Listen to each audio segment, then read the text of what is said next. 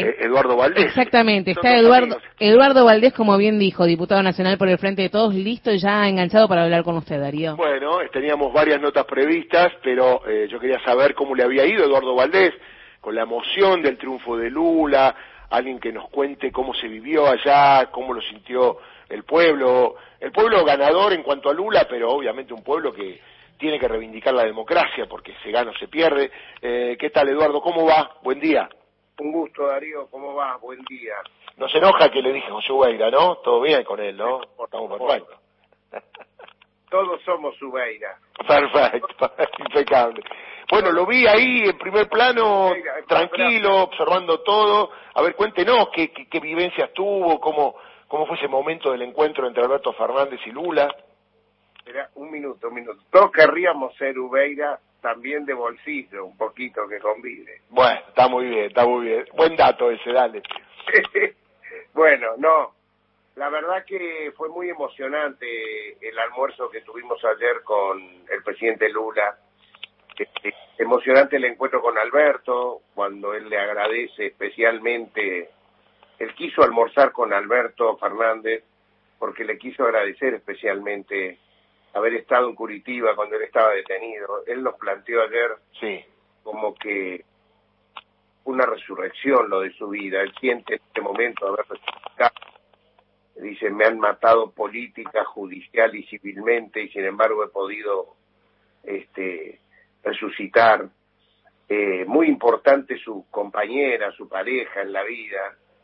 Y, y, también la importancia de este triunfo eh, en nuestra región, en un mundo, Darío, que eh, hay como un estado de malestar, ¿no? Lo que Freud decía al principio del nazismo, este, eh, el malestar en la cultura, yo siento que hoy el mundo, producto de la pandemia, de la guerra, hay una sociedad que está en estado de disconformidad permanente y en Europa votan regímenes autoritarios, regímenes de derecha.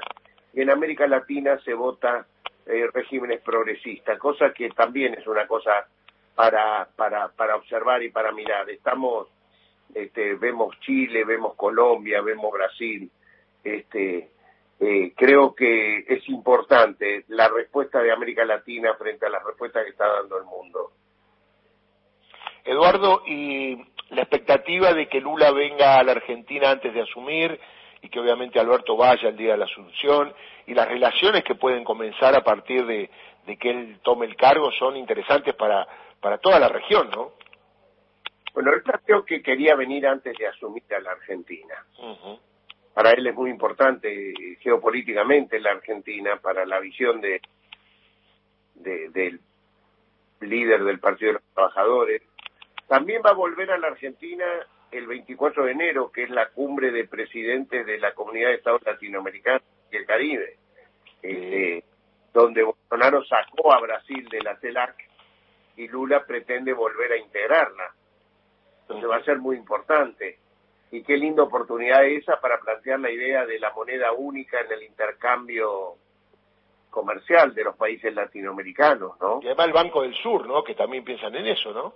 Exactamente, exactamente. Yo creo que eh, particularmente a Argentina le vendría muy bien generar esa, esa moneda que tiró la idea Luis Ignacio Lula da Silva en la campaña electoral, pero que también cuenta con, con el acuerdo de sectores de la derecha. El propio Paulo Guedes, actual ministro de Economía del Brasil, eh, está de acuerdo con eso y, y yo creo que tiene su correlato también en la Argentina. Sería Quizás eso sería un buen punto de acuerdo entre oficialismo y oposición en América Latina.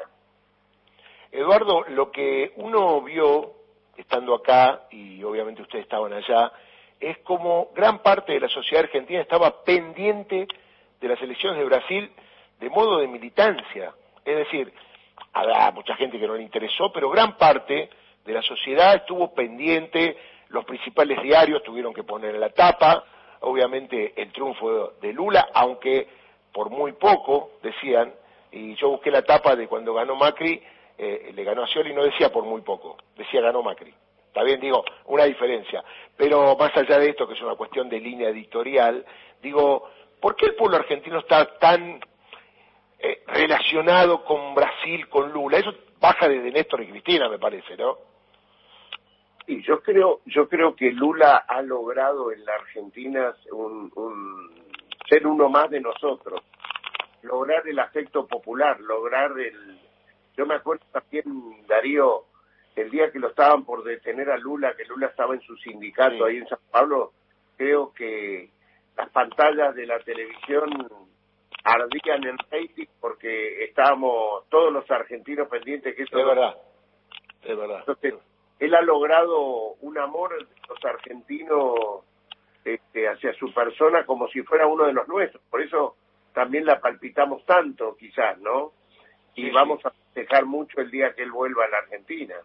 Y lo que vi en ese abrazo cuando se encuentran en la previa uno le toca la cara se vuelve a abrazar eh, yo comentaba ayer que es muy difícil olvidarse de aquel que te va a visitar cuando vos estás en las malas, siendo quien era Alberto Fernández en ese momento, porque empieza una exposición que tiene que ver con tu ideología de vida, y la verdad que el que está detenido nunca, nunca más, pase lo que pase, como se llama este programa, se olvida de que alguien te fue a visitar en las malas, teniendo en cuenta que a lo mejor la relación era más política, que afectiva, pero que Alberto yendo allá y dándose paso estaba de alguna manera marcando un rumbo de lo que podría venir en el futuro. No digo, eh, vos trabajaste en tribunales, sabes muy bien lo que es cuando alguien está preso, que a veces se lo abandona, a veces se lo olvida, y la verdad que ese dato yo siempre lo recalco, es muy fuerte, porque ese abrazo, esas relaciones admiradas entre Lula y Alberto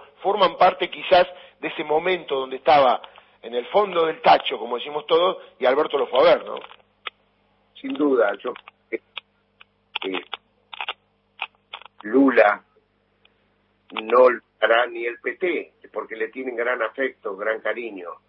Eh, ese momento que Alberto siendo ungido hacía un par de semanas, ya presidente por el frente de todos, como tampoco Evo Morales olvidará nunca que siendo presidente este, se hizo cargo de la situación que estaba pasando en Bolivia y, y, no tuvo no estuvo, no estuvo evaluando qué le podía traer de costo enfrentarse a los que querían dar el golpe en la región a, Bolivia y se hizo cargo de la vida de Álvaro García Linera, de Evo Morales junto a Andrés Manuel López Obrador. O sea, esas cosas que se hacen sin especulación y que tiene que ver con momentos este, eh, muy muy dramáticos de las personas que son los que marcan a los seres humanos, ¿no? Cómo nos comportamos frente a esa situación. Y esas son también acciones de la vida política que vale la pena este, rescatar, ¿no? No, lo mismo me sucede con Cristina Fernández de Kirchner cuando más la, la perseguía, este, y no estábamos en el gobierno, las solidaridades valen, valen doble. Está muy bien. Eduardo, gracias por atendernos, te mando un abrazo y que tengas un buen día de trabajo. ¿eh? Gracias. Abrazo y que en la próxima a ver si estamos vos y yo más parecidos en, los bolsillos que el doctor Ubeira, ¿no? Le mandamos un saludo al doctor Ubeira que tiene mucho trabajo con el tema del atentado a Cristina que hoy se cumplen dos meses. Te mando un abrazo. Grande, gracias. Ahí está Eduardo Valdés, diputado que estuvo ayer en Brasil junto al presidente Alberto